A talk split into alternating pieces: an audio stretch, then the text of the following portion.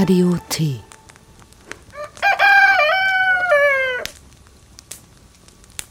Hallo Chemnitz, hallo Welt. Von Radio T aus Chemnitz hört ihr das populäre Medienmagazin Radio TP. Heute werden wir uns mit aktuellen Methoden der Kriegsführung beschäftigen. Auf der Medienseite des Chaos Computer Clubs gibt es mehrere Videos zum Thema KI, künstliche Intelligenz und Krieg. Seit einem Jahr haben sich mehrere Wissenschaftler aus dem Umfeld des FIF Forum Informatikerinnen für Frieden bei mehreren Online-Hearings besonders mit Hyperwar-Technologien auseinandergesetzt. Wir haben aus den Dokumentationen einige Beiträge zusammengestellt und fürs Radio aufbereitet. Die kompletten Dokus mit mehr Beiträgen könnt ihr selbst nachschauen, wenn ihr auf die Webseite media.ccc.de geht und dort nach Krieg und KI sucht. Bei der Ars Electronica 1991 in Linz mit dem bezeichnenden Titel Out of Control gab es einen unscheinbaren Automaten hinter einer Säule, einen Computer mit einem Schwarz-Weiß-Monitor. Darauf lief eine weiterentwickelte Version von Eliza, der künstlichen Psychotherapeutin, sozusagen dem ersten Chatbot überhaupt. Ein Programm, das der Informatiker Josef Weizenbaum entwickelt hatte, um zu zeigen, dass künstliche Intelligenz nicht an die Kommunikation mit Menschen herankommt. Mit dem Chatautomaten auf der Ars Electronica konnten wir rumspielen und selbst feststellen, dass die Muster der maschinellen Kommunikation damals noch sehr schnell zu durchschauen waren. Beim ersten Cyberkongress im Deutschen Museum im selben Jahr 1991 wurde Virtual Reality im kleinen Kreis vorgestellt.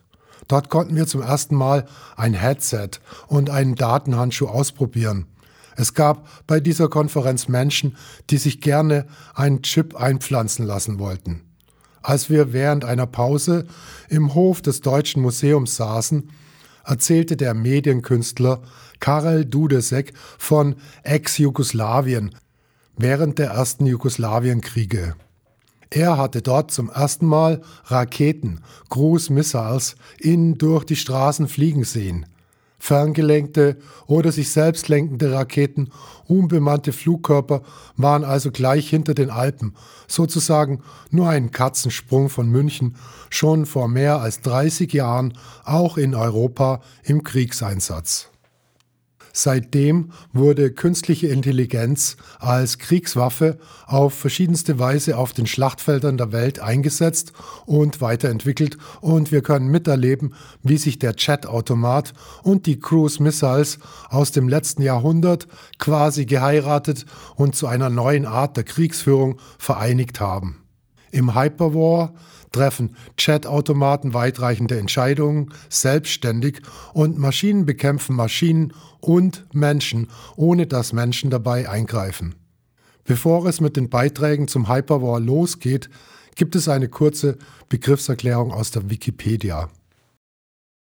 Hybride Kriegsführung ist eine Theorie der Militärstrategie, die politische Kriegsführung einsetzt und konventionelle Kriegsführung, irreguläre Kriegsführung und Cyberkriegsführung mit anderen Einflussmethoden wie beispielsweise gefälschten Nachrichten, Diplomatie und Einfluss auf Wahlen verbindet.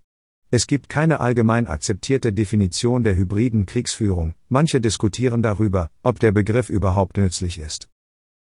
Ganz allgemein können wir leicht für uns selbst festhalten, dass hybride Kriege alles umfassen, was analog und digital als Mittel zur Kriegsführung einsetzbar ist. Der hybride Krieg ist damit quasi der ultimative Krieg, weil alles, was dem Krieg hilft, wird für den Krieg eingesetzt. Danach wäre der hybride Krieg dasselbe, was Goebbels mit dem totalitären Krieg gemeint hat. Im Hybridkrieg gibt es kein ruhiges Hinterland. Das Schlachtfeld ist überall. Wir beschränken uns in dieser Sendung jedoch auf den Hyperwar. Der Hybridkrieg ist die allgemeine Form des modernen Krieges. Hyperkrieg ist eine neue hybride Form der Kriegsführung, deren Besonderheit die Geschwindigkeit sowohl im analogen Krieg durch Hyperschallwaffen und in der digitalen Kriegsführung durch maschinengestützte automatisierte Systeme besteht. Wikipedia erklärt Hyperwar so. Hyperkrieg ist ein Begriff, der sich auf eine algorithmische oder KI-gesteuerte Kriegsführung mit wenig bis keiner menschlichen Entscheidungsfindung bezieht. Aufgrund der autonomen Natur der künstlichen Intelligenz könnte sie die Geschwindigkeit der Kriegsführung schnell erhöhen, insbesondere wenn sich mehr als eine Seite auf die KI verlässt. KI ist nicht auf neue Waffen wie Drohnen oder Cyberkrieg beschränkt, sie kann alle Formen der militärischen Planung beeinflussen. Der erste Beitrag stammt von Jakob Förster von AI for Peace. Der kurze Schritt von bewaffneten Drohnen zu autonomen tödlichen Waffen. Mein Themengebiet ist im Bereich von lernenden Systemen, in, insbesondere mit einem Fokus auf Multi-Agenten-Systemen. Also was ich studiere in der Forschung ist, äh, wie es Agenten lernen können, aufgrund von ähm, Belohnungssignalen halt komplexe Handlungsvorgänge durchzuführen. Und es ist einer der Bereiche, der in den letzten zehn Jahren eine riesige Revolution erlebt hat. Und was ich in den nächsten fünf Minuten gerne machen würde, ist zu erklären, wie die Revolution in der KI mit bewaffneten Drohnen zusammenspielt und wie das die Gefahr der Automatisierung des Krieges erheblich erhöht. Wenn wir eine kurze Zeitreise begehen und wir gehen zehn Jahre zurück, es ist vielleicht heute unvorstellbar, aber bis vor zehn Jahren war es für Computer unmöglich, eine Katze von einem Hund zu unterscheiden in einem Bild. Diese Fähigkeiten, die Welt wahrzunehmen, durch Kameras und zu erkennen auf symbolische Art, haben damals nicht existiert. Das heißt, für eine Automatisierung des Krieges waren allein die technischen Fähigkeiten der Entscheidungstreffung, der Wahrnehmung, der künstlichen Wahrnehmung waren nicht vorhanden. Das heißt, bis vor zehn Jahren gab es sowohl auf der Hardware-Seite der Maschinen und der Kontrolle als auch der Software riesige äh, Schwellen, Barrieren, die einer Automatisierung des Krieges entgegenstanden, ob man den politischen Wille hat oder nicht. Allerdings ist es so, dass in den letzten zehn Jahren durch die großen künstlichen neuronalen Netzwerke, die die KI revolutioniert haben, die Bilderkennungsverfahren, die Gesichtserkennung und sonstige ähm, Computer Computer Perception Problems im Prinzip gelöst wurden. Zu einem Punkt, wo sie bis im heutigen Augenblick keine technischen Barrieren mehr darstellen zur Anwendung, im, im, auch im Gefechtsfall. Da gibt es natürlich noch andere Schritte. Also dies, das Verstehen der Situation ist der erste Schritt für eine, für eine Maschine, wenn es um das künstliche Entscheidungstreffen geht. Der zweite Schritt ist die Frage der Ausführung von, von Befehlen und der Kontrolle von diesen Maschinen. Allerdings haben wir auch auf den Gebieten in der KI in den letzten zehn Jahren, vor allem in den letzten fünf Jahren, Revolutionen erlebt. Sie haben es wahrscheinlich alle gesehen, von DeepMind, AlphaGo. Wir haben inzwischen verstärkendes Lernen, das in Simulation trainiert werden kann, komplexe Befehle auszuführen und in komplexen Situationen zu handeln. Zielgerichtetes, verstärkendes Lernen kann inzwischen hochkomplexe Systeme äh, kontrollieren. Damit ist eine zweite Barriere, die uns vor den künstlichen, äh, vor den automatischen Waffen schützt, ist gefallen. Die der Frage, wie man diese Systeme kontrolliert. Nicht nur die Wahrnehmung ist inzwischen technisch ein gelöstes Problem, sondern auch die Kontrolle dieser Systeme. Und was wir meinen, ist nicht eine Kontrolle im Sinne des Menschen, sondern eine Kontrolle im Sinne von dem Ausführen von von sozusagen äh, gegebenen Befehlen. Natürlich sind die Sachen nicht perfekt, aber sie können inzwischen, das haben wir gesehen, sie können inzwischen die besten äh, Schachspieler im Schachspielen schlagen. Sie können die besten Computerspieler in komplexen Strategiespielen schlagen. Und dies sind alles im Augenblick standardisierte Maschinen, Machine Learning, maschinelles Lernen, Algorithmen, die man ohne jegliche weiteren Probleme an neue äh, an, an neue Gebiete anwenden kann. In meinem Gebiet, das ist sozusagen die letzte, die letzte Hürde im Augenblick, der Steuern vom Schwärmen.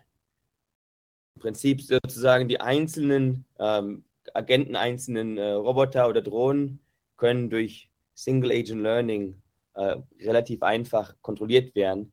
Und die letzte Revolution, die jetzt gerade passiert, ist, dass man auch große Anzahlen von koagierenden, kooperierenden Schwärmen von Drohnen und so weiter und so fort auch maschinell steuern kann. Was heißt das alles, wenn man das zusammennimmt, was gerade passiert in der KI?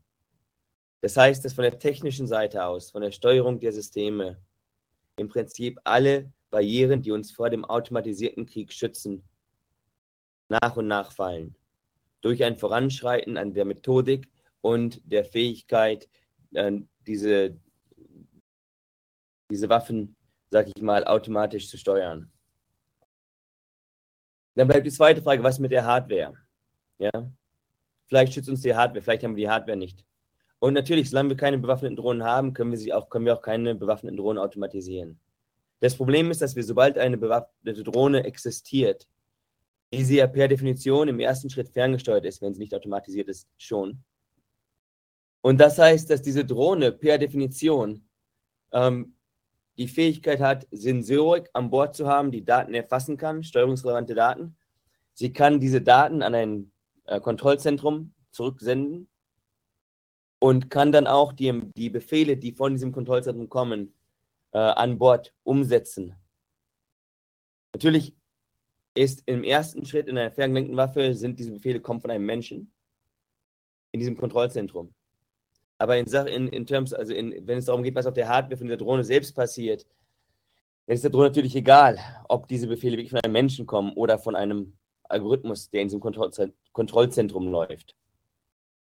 Das heißt, der Schritt, die einzige Barriere, die uns vor der, sag ich mal, vor der Automatisierung von Drohnen wirklich schützt, ähm, ist, dass es bis jetzt sehr schwer war, diese Drohnen systematisch zu automatisieren. Ansonsten könnte man im Prinzip ohne dass sich von außen überprüfen lässt, jede ferngelenkte Waffe auch in eine autonome Waffe verwandeln, indem man den Menschen, der diese Waffe kontrolliert, durch einen KI-Algorithmus ersetzt. Gegeben den Stand der Technik und die rasante Entwicklung, lässt sich heutzutage prinzipiell jede ferngelenkte Waffe innerhalb von kürzester Zeit auch automatisieren. Nur durch Veränderungen der Steuerungslogik, indem man den Menschen, der das kontrolliert, durch einen Krialgruppnis ersetzt. Das heißt, wenn wir das Ziel haben, die automatisierte Kriegsführung zu verhindern, dann müssen wir als allerersten Schritt wenigstens die Bewaffnung von Robotern, von Drohnen oder anderen ferngesteuerten Waffen verhindern. Weil sobald sie einmal existieren, lässt sich deren schleichende Automatisierung nicht mehr verhindern. Die Anreize sind zu hoch, die Kontrolle zu gering, es ist nicht kontrollierbar, ob es ein Mensch war oder eine, ein KI-Algorithmus, der den Knopf gedrückt hat. Und die technischen Hürden nicht mehr Existenz. Und das ist eine Entwicklung, die sich noch beschleunigen wird in den nächsten weiteren Jahren, da Computer weiter schneller werden, die Methoden weiterhin den Zugang zu diesen Art von KI-Systemen äh, völlig unkontrollierbar machen.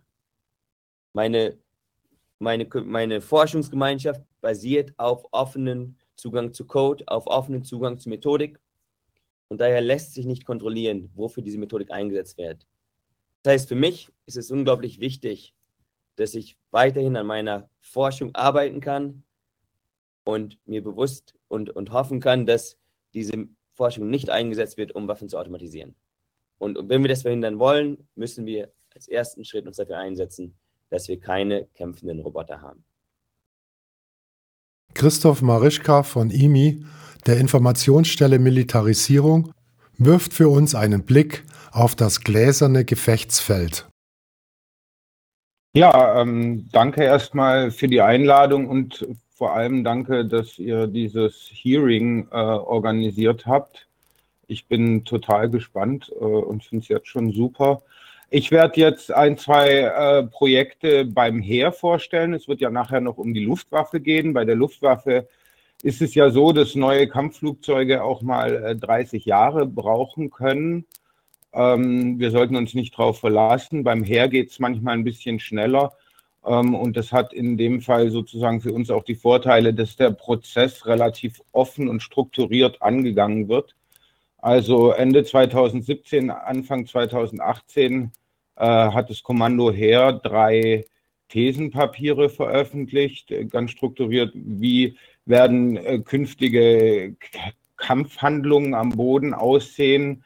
Ähm, wie, äh, welche Anteile hat daran die Digitalisierung? Wie können wir digitalisieren ähm, das Heer?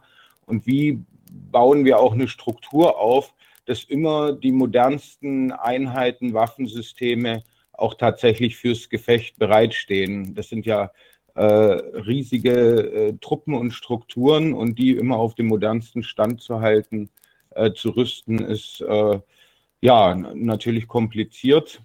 Ähm, Im Herbst 2019 hat dann das Amt für Heeresentwicklung äh, noch nach verschiedenen Beratungen, auch mit Wissenschaftlerinnen vom Fraunhofer-Instituten zum Beispiel, ähm, dieses Thesenpapier Künstliche Intelligenz in den Landstreitkräften herausgebracht. Äh, das ist auch öffentlich einsehbar, das kann man sich runterladen ähm, und darin lesen. Das fängt auch mit einem Szenario gerade mit Schwärmen an.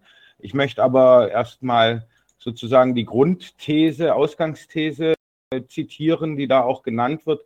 Das ist der sogenannte Hyperwar und der ist so definiert, ein zentrales Element der zukünftigen Gefechtsführung ist die Kombination klassischer Gefechtsführung mit Wellen von Cyberangriffen und Angriffen durch große Mengen automatisiert und autonom gesteuerter Systeme, also die schon angesprochenen Schwärme.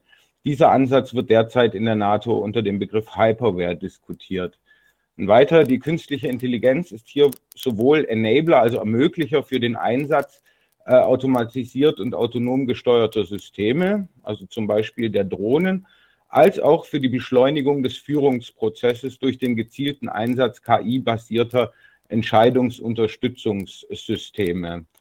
Ähm, in der militärischen Fachliteratur wird diese Entwicklung als Fight at Machine Speed, also Kämpfen in Maschinengeschwindigkeit, äh, beschrieben. Ähm, allein wenn man sich das sozusagen vor Augen führt, ist eigentlich klar, dass äh, der Mensch äh, als Entscheiderin äh, früher oder später aus diesen Schleifen herausfliegen wird, wenn Entscheidungen in Maschinengeschwindigkeit getroffen werden sollen. Ähm, eine große Rolle in der Studie, aber auch bei dem äh, Projekt, das ich äh, gleich vorstellen werde, spielen äh, Quadrocopter, also kleine äh, Drohnen mit vier oder acht Rotoren, dann Oktokopter, äh, die zivil ja auch äußerst nützlich und vielseitig im Einsatz sind. Die Bundeswehr hat zum Beispiel den Air-Robot 100 äh, als ziviles Produkt gekauft und nutzt den als Mikado-Aufklärungsdrohne für den Ortsbereich. Ähm, militärisch, Im militärischen Sprech äh, sind das dann Tactical Unmanned Aerial Systems die zukünftig in diesen Schwärmen zum An Einsatz kommen sollen, zur Aufklärung und damit äh, ist auch gemeint Zielerkennung als Sperre mit Wirkmitteln, also zum Beispiel gegen andere Ströme dieser unbemannten Luftfahrzeuge.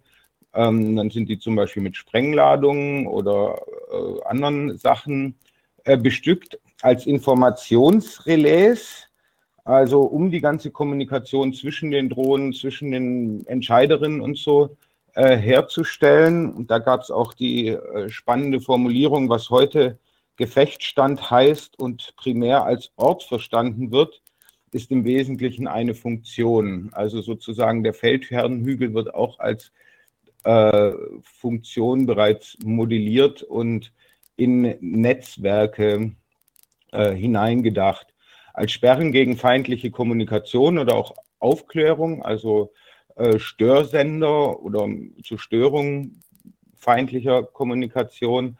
Ähm, und konkret äh, von der Bundeswehr wird auch schon mit Verlust-UAS, also Verlustdrohnen, äh, äh, gerechnet. Das sind welche, die für den einmaligen Einsatz bestimmt sind. Und da könnte man sich auch vorstellen, äh, dass darunter Kamikaze-Drohnen zu verstehen sind. Die kamen ja auch schon in diesen kleinen Modellen, äh, weniger als einen Meter Durchmesser, Berichten zufolge in Libyen zum Einsatz, wo solche Schwärme eigenständig äh, Menschen angegriffen haben, dann mit Sprengladungen.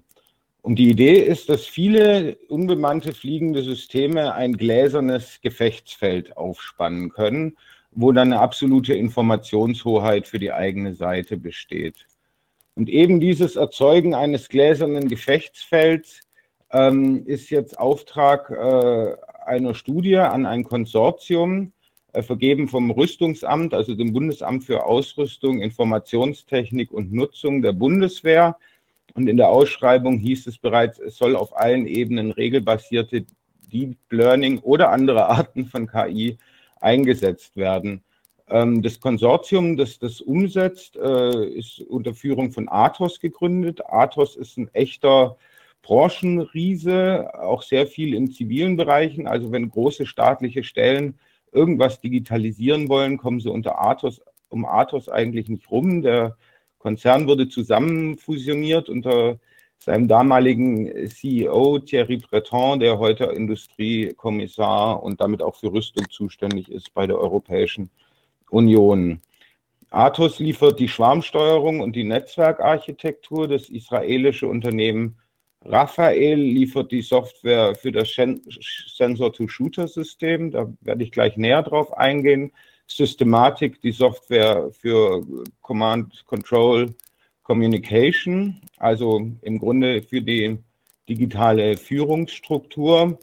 Ähm, zusammen würde ich jetzt sagen, diese drei Akteure äh, machen das, was als Battle Management System äh, oft thematisiert wird.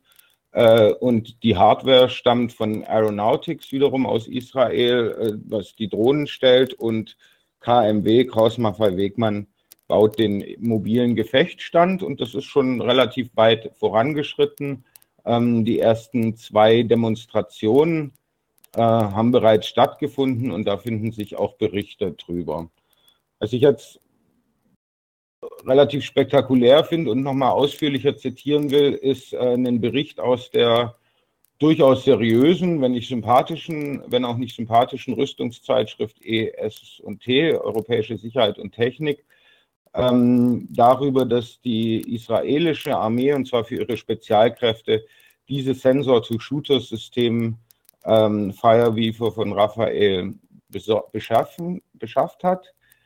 Und da heißt es, Fireweaver bietet eine GPS-unabhängige, geopixelbasierte taktische und gemeinsame Umgebung für alle Sensoren und Schützen, Ziele, Blue Forces, sensible Standorte und andere interessante örtliche Gegebenheiten werden sofort und präzise in einer gemeinsamen Lage auch auf den Helmdisplays angezeigt. Dies ermöglicht es den Soldaten, gegnerische Standorte von jedem Aussichtspunkt und jeder Entfernung aus wahrzunehmen unabhängig von ihrer eigenen Position. Und weiter darüber hinaus nutzt Fireweaver die fortschrittlichen Algorithmen von Raphaels künstlicher Intelligenz, arbeitet die Gefechtsdaten, analysiert sie und priorisiert die Feuerzuweiser. Feuerzuweisung. Fireweaver berechnet den optimalen Schützen für jedes Ziel auf der Grundlage von Parametern wie Standort, Sichtlinie, Wirksamkeit, aktuellem Munitionsstatus und so weiter und minimiert dadurch äh, Kollateralschäden sowie Friendly Fire. Also da geht es konkret schon um Systeme, die dann den Schützen im Feld sozusagen äh, nur noch anzeigen, wo sie hinschießen sollen oder äh, dann wiederum mit ähm, anderen äh, Shooters, also zum Beispiel eine Haubitze verbunden sein können und dann aus der Ferne ähm, den Beschuss auslösen können. Äh, noch ganz kurz zum Kontext. Äh, ist, das ist also dieses gläserne Gefechtsfeld, ist natürlich jetzt so eine kleine Leuchtturm-Speerspitze ähm, der KI-Digitalisierung. Das findet aber im Rahmen äh, statt äh, von einem viel größeren, von einem viel größeren Prozess. Das ist die digitalisierte Digitalisierung landbasierter Operationen. Da sollen perspektivisch 25.000 Fahrzeuge mit bis zu 155.000 Soldaten äh, vernetzt werden, auf ein gemeinsames Lagebild äh, und einer gemeinsamen Führungsstruktur unterstellt werden.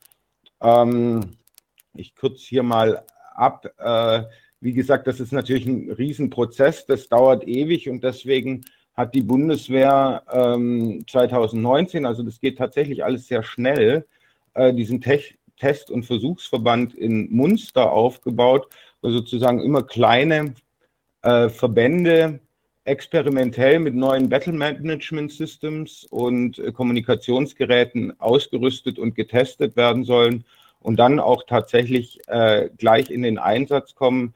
Ganz konkret äh, sollen die ersten nachgerüsteten Systeme 2023 für die Very High Readiness Joint Task Force bereitstehen. Das sind äh, die Truppenteile, die äh, immer jeweils bereitstehen für ein Jahr, um als allererstes im Fall einer Eskalation an die russische Grenze äh, verlegt zu werden.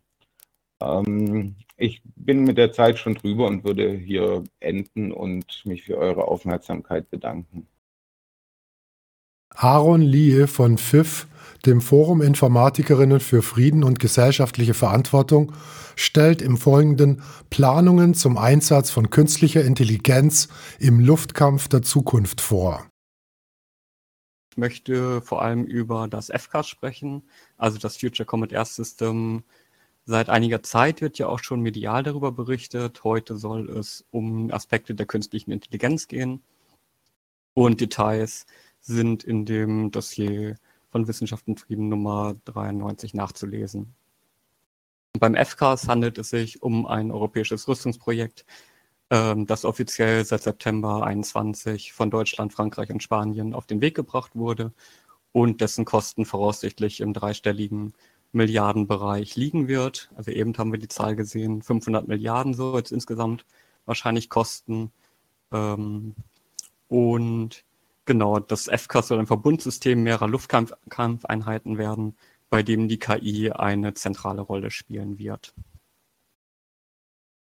Die Hauptkomponente ist ein neues äh, Kampfflugzeug, ein sogenannter Next Generation Fighter, äh, das ab 2040 die Eurofighter und die französischen Rafale ablösen soll. Aber das Projekt umfasst einiges mehr. Es soll ein System von Systemen werden, ein sogenanntes Next Generation Weapon System, bei dem Kampfjets zusammen mit äh, Schwärmen von autonomen Lenkflugkörpern und bewaffneten und unbewaffneten Drohnen in einer Weise eingesetzt werden sollen, die Europa in allen Teilen der Welt die Überlegenheit im Luftkampf äh, sichern soll. Und um den geschützten Austausch von Daten zwischen diesem Next Generation Fighter und den anderen Systemen zu gewährleisten und so die einzelnen Kampfmittel miteinander ähm, zu verbinden, ist eine Netzwerkplattform, diese sogenannte Air Combat Cloud, ähm, elementarer Bestandteil des FCAS. Und es geht aber nicht nur um kämpferische Überlegenheit. Das FCAS gilt als Kernprojekt bei den deutsch-französischen Bestrebungen, einen von ihnen dominierten europäischen Rüstung, Rüstungskomplex aufzubauen. Genau, die Entwicklung des FCAS besteht im Wesentlichen aus sieben Säulen ähm, also dem Aircraft, also dem Next Generation Fighter, dem neuen Kampfflugzeug an sich, äh, Triebwerke, also eine Über, äh, Überholung der Triebwerke, die Remote Carrier, ähm, das heißt diese be bewaffneten Drohnen im Wesentlichen, die Air Combat Cloud, Simulation, Sensorik und Tarnungstechnologie. Und auf diese Säulen äh, 3, 4 und 6 ähm, möchte ich jetzt noch kurz weiter eingehen. Äh, diese Remote Carrier sollen autonom handeln und sich als Schwärme formieren können und gemeinsam operieren können. Äh, letzteres haben wir schon gehört, wird als Swarming bezeichnet. Und um sowohl Teaming als auch Swarming zu realisieren, sind mehrere Fähigkeiten und Techniken erforderlich, äh, insbesondere KI-gestützte Teaming- und Swarming-Algorithmen, aber auch neue Sensoren äh, oder ähm, Missionsmanagementsysteme für die Führungsunterstützung durch die Besatzung des bemenschten Flugzeugs. Und ähm, das von Airbus bisher entwickelte Flugmanagementsystem für bemannt, äh, bemenschte Luftfahrzeuge kombiniert schon heute ähm, vollautomatisierte Lenkung und Navigation mit Schwarmtechnologien oder Schwarmfähigkeiten die Überlegungen, die also zu diesen Remote Carriern und ihrem Einsatz im Future, äh, Future Combat Air System ähm, sozusagen da sind, deuten auf eine Transformation zu neuen militärischen Taktiken, ähm, die zum einen auf kooperativen Kampf vieler einzelner autonomer Systeme und zum anderen auf den Einsatz von Täuschung und zahlmäßiger Überlegenheit beruhen. Und diese Air Combat Cloud soll jetzt alle Flugsysteme miteinander verbinden, um ähm, die Verarbeitung und Verteilung von Informationen nahezu in Echtzeit zu ermöglichen. Und die dafür wesentliche Infrastruktur stellen im Wesentlichen Satelliten im Weltraum dar, insbesondere Satelliten in niedriger Erdumlaufbahn, welche dann die Hochgeschwindigkeitsdatenübertragung zwischen den Systemen ermöglichen soll. Des Weiteren wird an, also den Planungsunterlagen gemäß, äh, für FCAS der Zugang zu satellitengestütztem Bildmaterial nahezu in F Echtzeit für die Lageeinschätzung als Ziel benannt. Also das FCAS beinhaltet damit auch eine neue Satellitengeneration für Informationserfassung, Satellitenaufnahmen und Kommunikationsübertragung. Darüber hinaus werden halt die Daten dann aus unterschiedlichen Quellen und über Flugobjekte hinweg bereitgestellt und zusammengetragen. Hm, das Projekt umfasst daher auch dann die Entwicklung einer vernetzten und verteilten Architektur für Sensoren, hm, also den Entwurf dann auch von zukünftiger Sensorarchitekturen und die Entwicklung äh, der zugehörigen Sensortechnologien. Es umfasst dann entsprechend auch entsprechende KI-Algorithmen, beispielsweise für Objekterkennung oder Anomalieerkennung. Und daraus wird deutlich, die Aufgaben der Säulen 3, 4 und 6, äh, die mit Teaming und Schwarmbildung sowie Fusion und Verteilung und Interpretation umfangreicher Sensordaten charakterisiert sind, hängt stark von der Entwicklung der künstlichen Intelligenz ab. Das FCAS gilt als wichtiger Schritt zur KI-Automatisierung des Krieges und, aber Frankreich und die BRD weigern sich noch, die Entscheidung über Leben und Tod äh, einer Maschine anzuvertrauen, die völlig autonom handelt und sich jeder menschlicher Kontrolle entziehen würde. Allerdings soll den Projektbetreibern nach eine superintelligente künstliche Intelligenz als virtuelle Assistentin der Piloten bei Entscheidungen helfen.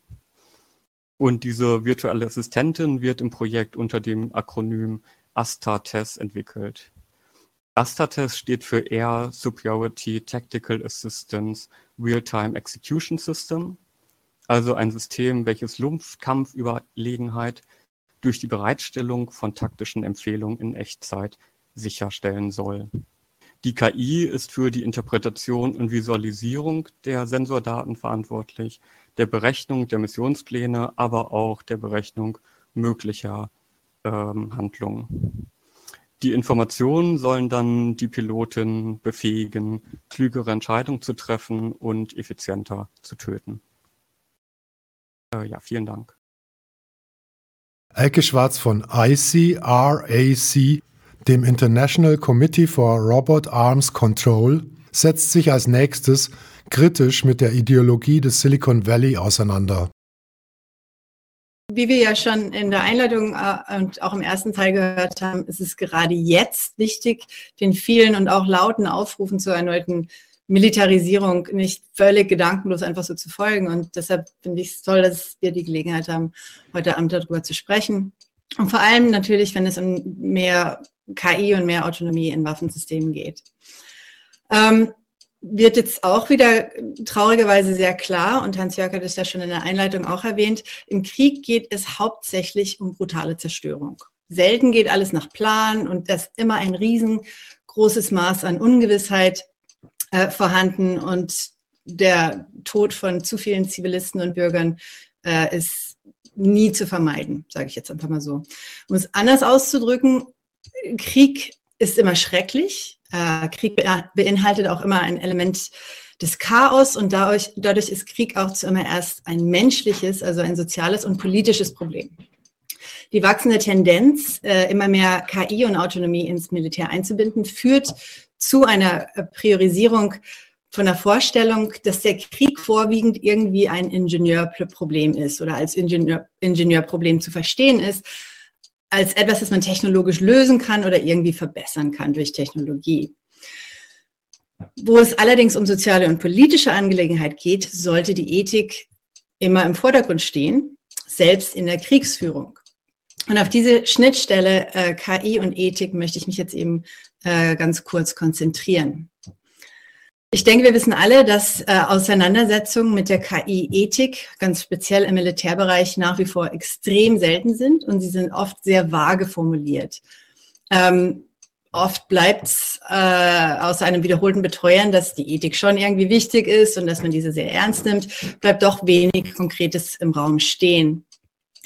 Und oft auch die sehr abstrakt formulierten Prinzipien, wenn es solche gibt, ähm, eher in, so, in diesem Zusammenhang mit der KI Militär als quasi moralische Fassade und weniger wirklich als ein ernsthafter ethischer Versuch, die, die Nutzung der KI in der Kriegsführung zu begrenzen und damit natürlich auch den Schaden, den möglichen Schaden an Menschen und für Menschen zu grenzen. Solche Grenzen sind aber, haben wir im ersten Teil schon gehört, sehr, sehr wichtig. Das Internationale Komitee vom Roten Kreuz äh, bemüht sich sehr um, um Regulierung äh, oder Einschränkung oder auch ein, ein, ein Verbot dieser Waffen.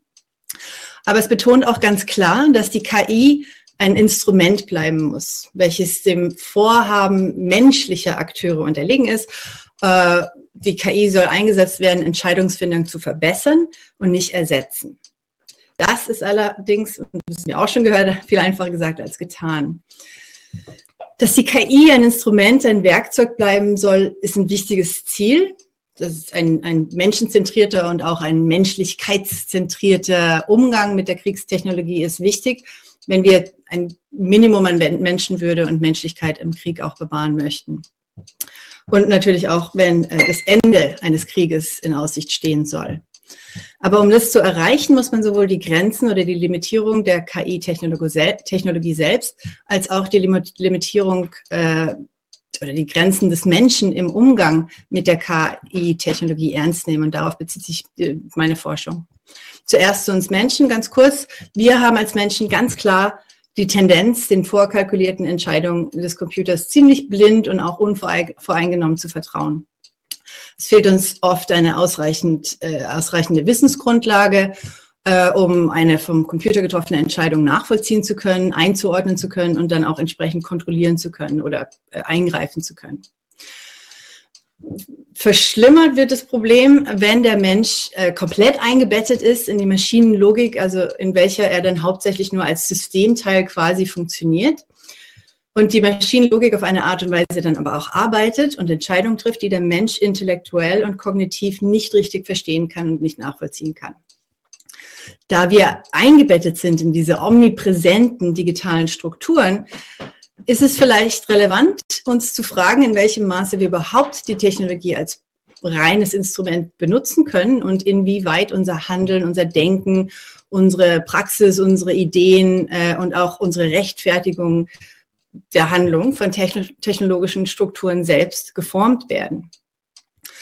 Um als moralische Akteurin verantwortungsvoll handeln zu können, muss, muss man ganz generell gesprochen oder müssen ganz generell gesprochen gewisse Voraussetzungen gegeben sein. Man muss eine gewisse äh, Handlungsfreiheit haben. Das bedeutet, dass man soll nicht zu einer Handlung gezwungen werden. Zum anderen muss man aber auch um, über ausreichend Wissen verfügen um die Folgen einer Handlung adäquat abschätzen zu können.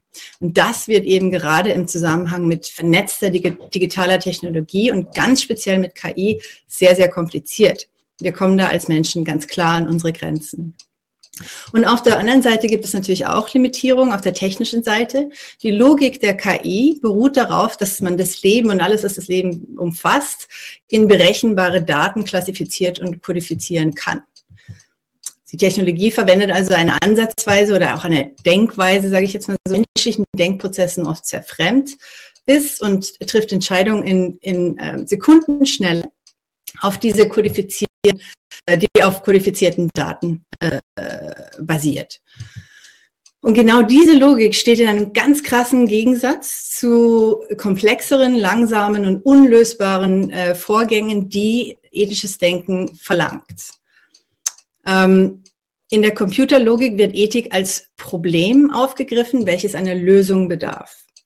Wenn es also um die Zielsetzung äh, und Bearbeitung mit KI äh, geht, bedeutet das, dass dieser höchst moralische Akt, der Schiedsspruch zur tödlichen Gewalt, äh, die Entscheidung, jemanden umzubringen, als Optimierungsproblem erfasst wird und nicht als eine schwerwiegende ethische Entscheidung.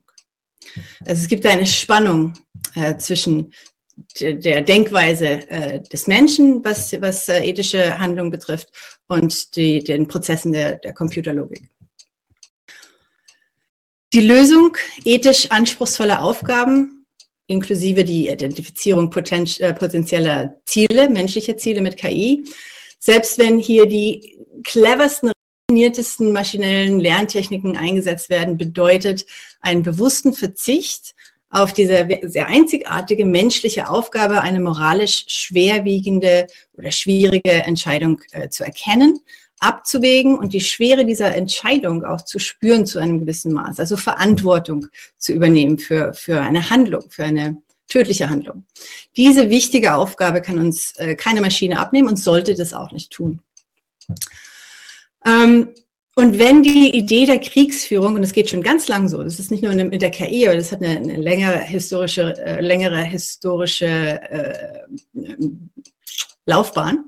Also wenn die Idee der Kriegsführung dank dieser digitalen Netzwerke und algorithmischen Strukturen und Architekturen zumindest vorgestellt immer systematischer wird, müssen wir uns daran erinnern, dass diese Architekturen unser Denken und Verhalten entscheidend beeinflussen können grundlegende Werte könnten, können erodieren, genauso wie äh, eine Fähigkeit oder unsere Fähigkeit, gründliche ethische Abwägungen durchzuführen. Und ohne diese grundlegende Einsicht wird es uns kollektiv, glaube ich, schwerfallen, dem immer lauter werdenden Chor der KI-Befürworter ähm, äh, Einhalt zu gebieten und ein, ein Mindestmaß an Ethik oder Menschlichkeit in der Kriegsführung aufrechtzuerhalten. Und vor allem, und das ist äh, leider oft zu, allzu offensichtlich, in einem Zusammenhang, wo Nuklearwaffen äh, leider wieder prominent am Horizont stehen. Und für mich ganz beson besonders äh, besorgniserregend ist in diesem Zusammenhang aber auch die Dominanz des oft extrem wettstreitigen Privatsektors bei der Entwicklung von KI-Technologien für den militärischen Einsatz. Da gibt es auch große Spannungen, die ich äh, über die ich an der, an der, anderswo schreibe. Aber dieser, dieser Silicon Valley Leitspruch, move fast and break things, also erstmal schnell handeln, auch wenn was kaputt geht und dann später gucken, kann man mal gucken, äh, sollte äh, keinesfalls unbedacht zum Motto für die Kriegsführung werden. Ähm, ja, dabei lasse ich es jetzt mal. Vielen Dank für die Aufmerksamkeit. Christoph Marischka vom IMI, der Informationsstelle Militarisierung, gibt uns im letzten Beitrag einen aktuellen Überblick zu Drohnen im Ukraine-Krieg. Ja, hallo. Ähm, ich möchte vielleicht als allererstes mal auf eine Studie von mir, Drohnen im Ukraine-Krieg, hinweisen, die ich schon im April 2022 veröffentlicht habe, also zwei Monate nach Beginn, nach dem russischen Angriff. Äh, das war auch ein bisschen eine Bewältigungsstrategie in dieser sehr schwierigen Zeit für Friedensbewegte. Ähm, ich habe einfach mal geguckt, was findet sich an Berichten über das ganze Spektrum. Äh, da wird unter anderem wiedergegeben die teilweise euphorischen Berichte über eine Spezialeinheit, die gar nicht so richtig zum Militär, äh, zum ukrainischen Militär gehört, die über private internationale Netzwerke Ausfuhrbestimmungen umgangen hat, sich eigene äh, Hobbydrohnen umgerüstet hat und wohl tatsächlich einen oder angeblich eine wesentliche Rolle dabei gespielt haben soll, den russischen Vormarsch auf äh, Kiew aufzuhalten. Sehr viele Berichte gab es äh, darüber, wie Aufnahmen von Drohnen, von kleinen und von großen, ähm, für Propaganda, also das heißt die Militärsprecher Information Operations, äh, benutzt worden äh, werden konnten. Und es gab damals schon eine Debatte, die bis heute nicht aufgehört hat, um die Rolle dieser türkischen, relativ günstigen, aber fähigen türkischen Kampfdrohne TB2, ob die jetzt ein Gamechanger sei, ähm, weil die von der Ukraine wohl erfolgreich eingesetzt wurde, um äh, russische Panzer ähm, und Basen anzugreifen. Es gab äh, relativ viele Berichte über den Einsatz und die Verfügbarkeit von Kamikaze-Drohnen. Da waren einerseits auf russischer Seite die Kupla vom Hersteller Kalaschnikow, die mutmaßlich über so eine Autonomiefunktion bereits verfügen soll. Äh, und andererseits wurde die Ukraine ja gleich in den ersten Wochen zu Hunderten mit den Kamikaze-Drohnen Switchblade aus den USA ausgerüstet. Ähm, ziemlich interessant fand ich, äh, was man so mal schnell rausfinden konnte über ukrainische Ein Eigenentwicklungen. Ähm, also die Ukraine hat unmittelbar vor dem russischen Angriff in den ein, zwei Jahren davor massiv Drohnen eigentlich über das ganze Spektrum eingekauft von Firmen, die teilweise auch ein bisschen dubiose Strukturen, dubiosen Ursprung hatten, wo die Finanzierung, auch sicherlich die Technologie teilweise aus dem Ausland kam. Ähm, insgesamt war über russische Drohnen relativ wenig äh, zu finden. Äh, Russland hat es nicht so aktiv auch eine Propaganda mit den Fähigkeiten ihrer Drohnen betrieben. Äh, außerdem muss man dann natürlich auch alles gleich äh, doppelt in Frage stellen. Aber insgesamt sprach äh, zu dem Zeitpunkt wenig äh, dafür, dass Russland hier nennenswert durch Drohnen irgendwelche Vorteile erzielt. Ähm, für beide Seiten galt ganz klar das Aufklärungsdrohnen, aber das ist ja auch schon eine längere Entwicklung für die Koordinierung von Artillerie eingesetzt wurden. Vor allem im Westen arbeitet man gerade an diesen Com Combat Clouds, also dass man Drohnen unmittelbar mit Artillerie verknüpft. Ähm, und irgendwo fällt dann die Entscheidung, dass jetzt dieses Ziel äh, von der Artillerie beschossen wird, äh, über dem gerade eine Aufklärungsdrohne fliegt ähm, was dann tatsächlich nicht mehr so weit weg ist von einer bewaffneten Drohne. Äh, das waren alles sehr vorläufige, eigentlich mehr so Wiedergabe von Presseberichten. Im Großen und Ganzen hat sich das bestätigt. Ich mache jetzt keinen Überblick über die ganzen einzelnen Systeme, sondern ähm, habe ein paar Thesen formuliert. Was jetzt folgt, ist so eine Art Zusammenfassung. Drohnen sind kein Gamechanger im Ukraine-Krieg. Der Ukraine-Krieg ist jedoch ein Wendepunkt beim militärischen Einsatz von Drohnen. Das lasse ich jetzt einfach mal so stehen und äh, komme mal zu so einem ersten Befund aus äh, sozusagen der Analyse dieser vielen Studien und Berichten. Ähm, da fällt mir nämlich auf, dass sich der Begriff Drohnen nun auch in Fachkreisen für das gesamte Einsatzspektrum unbemannter Luftfahrzeuge etabliert hat. Ähm, ich bin ja schon lange in Kampagnen gegen äh, alle möglichen Formen von Drohnen aktiv. Äh, und da hatten wir oft die Situation, dass im Grunde Kritikerinnen diesen Sammelbegriff äh, Drohnen verwendet haben. Und aus den Fachkreisen hieß es noch immer, ah, wir müssen differenzieren zwischen dem, was die USA machen, zwischen Male und Hale und Mikro-UAV und Remote Piloted Aircraft und Kamikaze-Drohnen sind ja eh keine Drohnen. Ähm, und das hat sich jetzt in Fachkreisen umgekehrt. Es wird wirklich sehr viel über Drohnen in der Ukraine insgesamt gesprochen, weil sie tatsächlich dort in einem riesigen Spektrum zum Einsatz kommen. Große und kleine äh, Hobbydrohnen, explizit militärisch äh, entwickelte Drohnen, bewaffnet, unbewaffnet. Und entgegen vieler Erwartungen, sowohl die großen Kampfdrohnen, von denen man immer gesagt hat, in einem symmetrischen Konflikt sind die eigentlich nicht wichtig, weil es Luftverteidigung gibt, als auch die umgerüsteten Hobbydrohnen haben offensichtlich eine Relevanz in symmetrischen Konflikten, was wie gesagt viele nicht erwartet haben.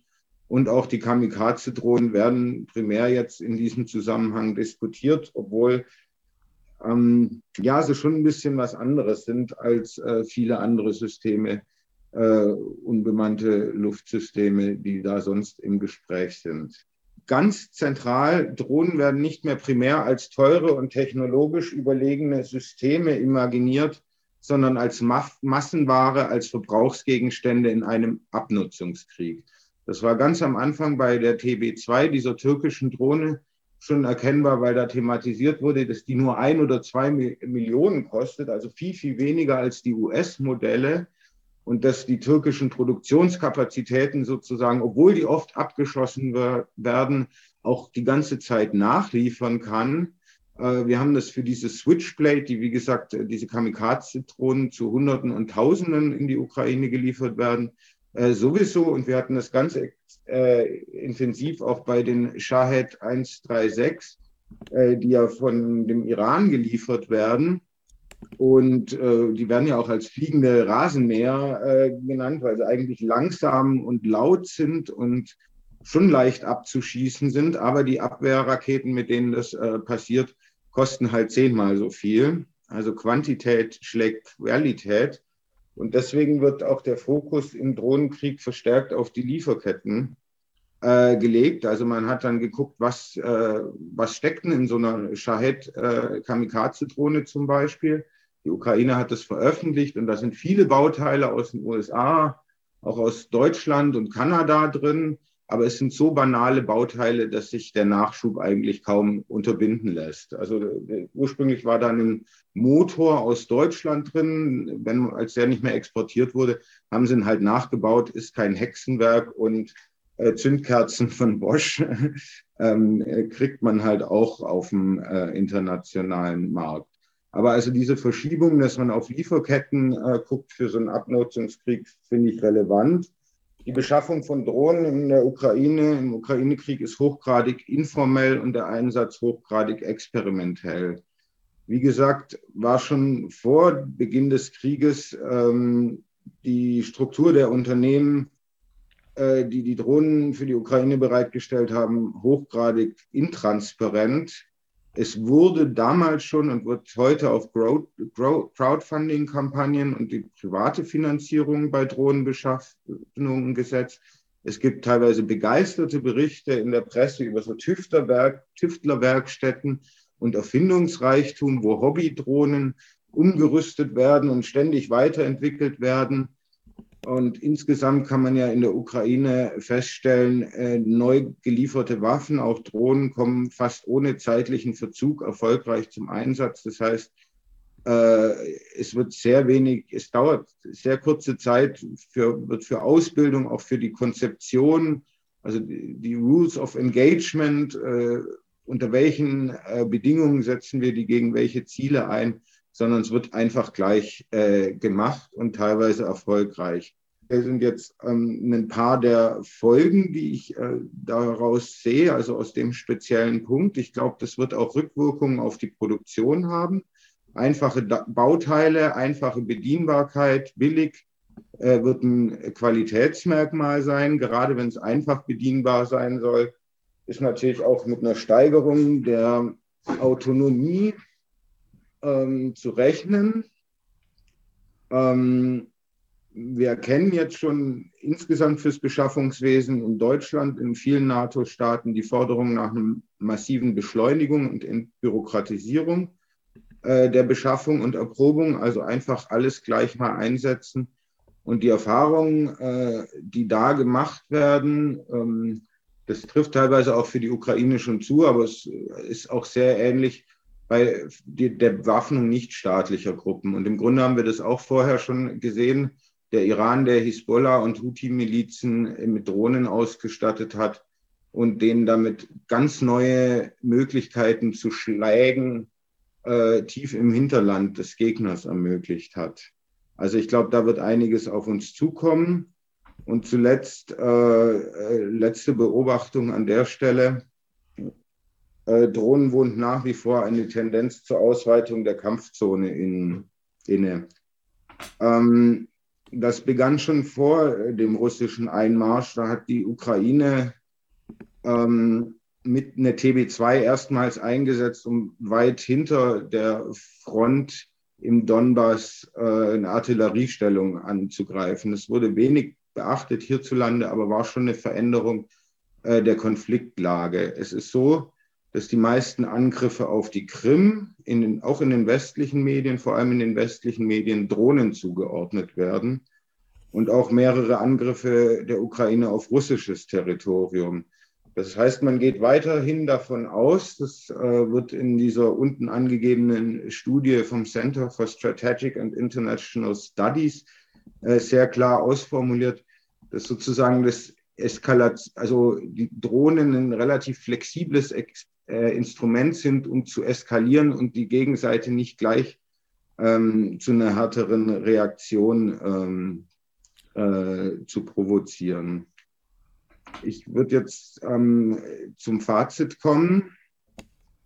Äh, hier ein Zitat, äh, das ich ein bisschen arg spektakulär finde, aber es ist vom European Council of uh, Foreign Relations in einem äh, Text erschienen, Defend, Resist, Repeat, Ukraine's Lessons for European Defense, wo Hannah Schelles, das ist auch eine interessante Biografie zwischen NATO-Stipendien, NATO-Thinktanks, ukrainischem äh, Verteidigungsministerium und so weiter, wo sie sagt, EU member states can learn from Ukraine's experiences, but, but this should be a two-way street with European countries continuing to supply weapons and provide training to Ukraine and gain, gaining real world wartime insights and in return.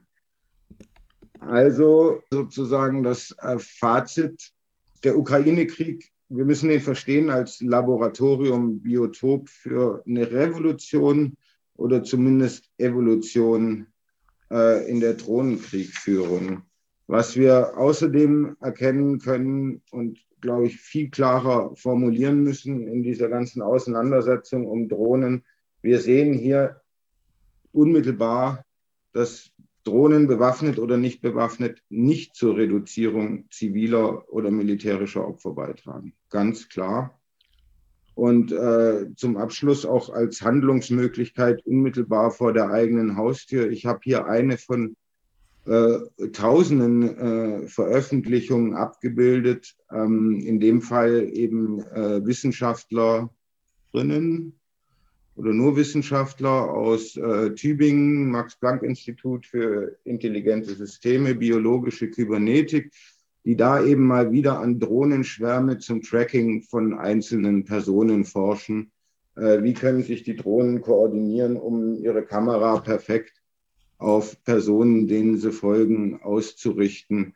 Und ich finde, wenn man sich die Beschleunigung anguckt äh, im Krieg in der Ukraine, wir müssen den auf jeden Fall stoppen. Aber wir müssen auch einfach vor der eigenen Haustüre die Forschung sensibilisieren dafür, was sie da eigentlich für Voraussetzungen schaffen, die dann in irgendwelchen äh, Werkstätten ähm, von Milizen, Armeen oder Terrorgruppen äh, dann eben die Kamera durch ein sogenanntes Wirkmittel ersetzen. Also äh, das findet unter zivilen Vorgaben statt. Die Wissenschaftlerinnen fühlen sich da äh, völlig frei von ethischen oder moralischen Bedenken. Und ich glaube, wir müssen oder können hier auch viel direkter ansetzen. Israel ist das Land, wo wir jetzt schon beobachten können, was uns schlimmstenfalls alle erwartet. Jedes Mal, wenn aus dem Gaza Raketen abgeschossen werden, versucht das fortschrittlichste Iron Dome-System der Welt zu erkennen, was da angeflogen kommt und hyperschnelle Abwehrmaßnahmen einzuleiten, also Abfangraketen loszuschicken, sodass im Idealfall 100% der anfliegenden Raketen eliminiert werden. Ein paar kommen trotzdem immer durch und schlagen irgendwo ein. Der Himmel über diesem Gebiet sieht dann aus, als hätte ein abstrakter Künstler mit einer Spraydose wilde weiße Striche kreuz und quer an den Himmel gemalt. Das sind die Rauchschwaden der Raketen, der Raketen, die angreifen und der Raketen, die verteidigen. Das Terminator-Zeitalter ist die Zeit, in der wir Menschen nur noch eine aussterbende Nebenrolle spielen. In dieser Zeit bekämpfen sich die Maschinen völlig autonom und jagen sinnfrei, ganz ohne Hintergedanken, letzte Reste von Biomasse, weil sich das so in ihrem Programmcode eingeschrieben hat. Die Beiträge der Sendung und noch weitere zum Thema Krieg und KI findet ihr auf der Webseite media.ccc.de. Infos zu allen Radiotipi-Sendungen findet ihr auf der Webseite von radiotipi.de. Dort gibt es auch Links zum Nachhören. Das Medienmagazin Radiotipi gibt es jeden vierten Montag im Monat bei Radio T aus Chemnitz. Anregungen und Kritik gerne per E-Mail an redaktion@radiotipi.de. Moderation und Redaktion Frieda wir wünschen euch ein stressfreies, langes Leben. Vielen Dank fürs Zuhören.